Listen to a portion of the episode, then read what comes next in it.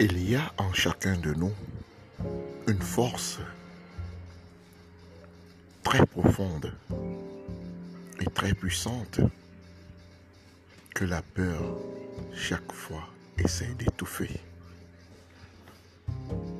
Cette force, c'est la force de notre âme, la force du lion, la force qui a des grandes décisions qui a de très grandes résolutions pour notre vie.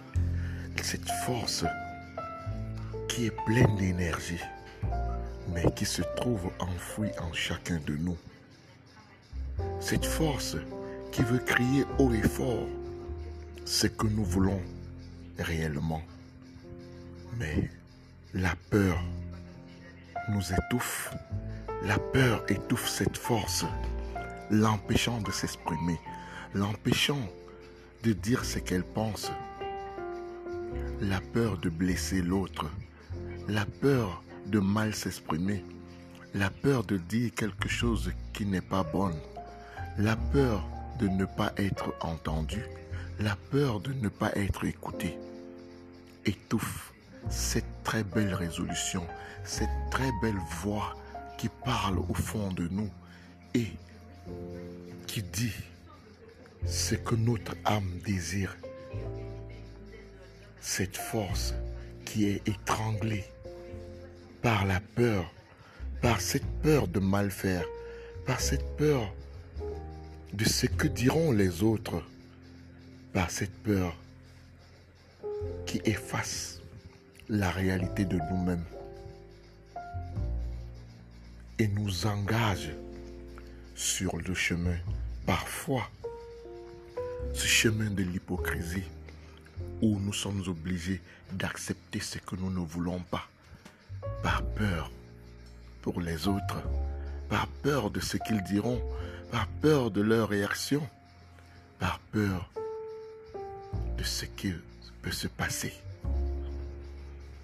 Cette force si puissante en nous est tellement élevée que parfois nous nous demandons que pouvons-nous faire pour l'extérioriser afin d'exister?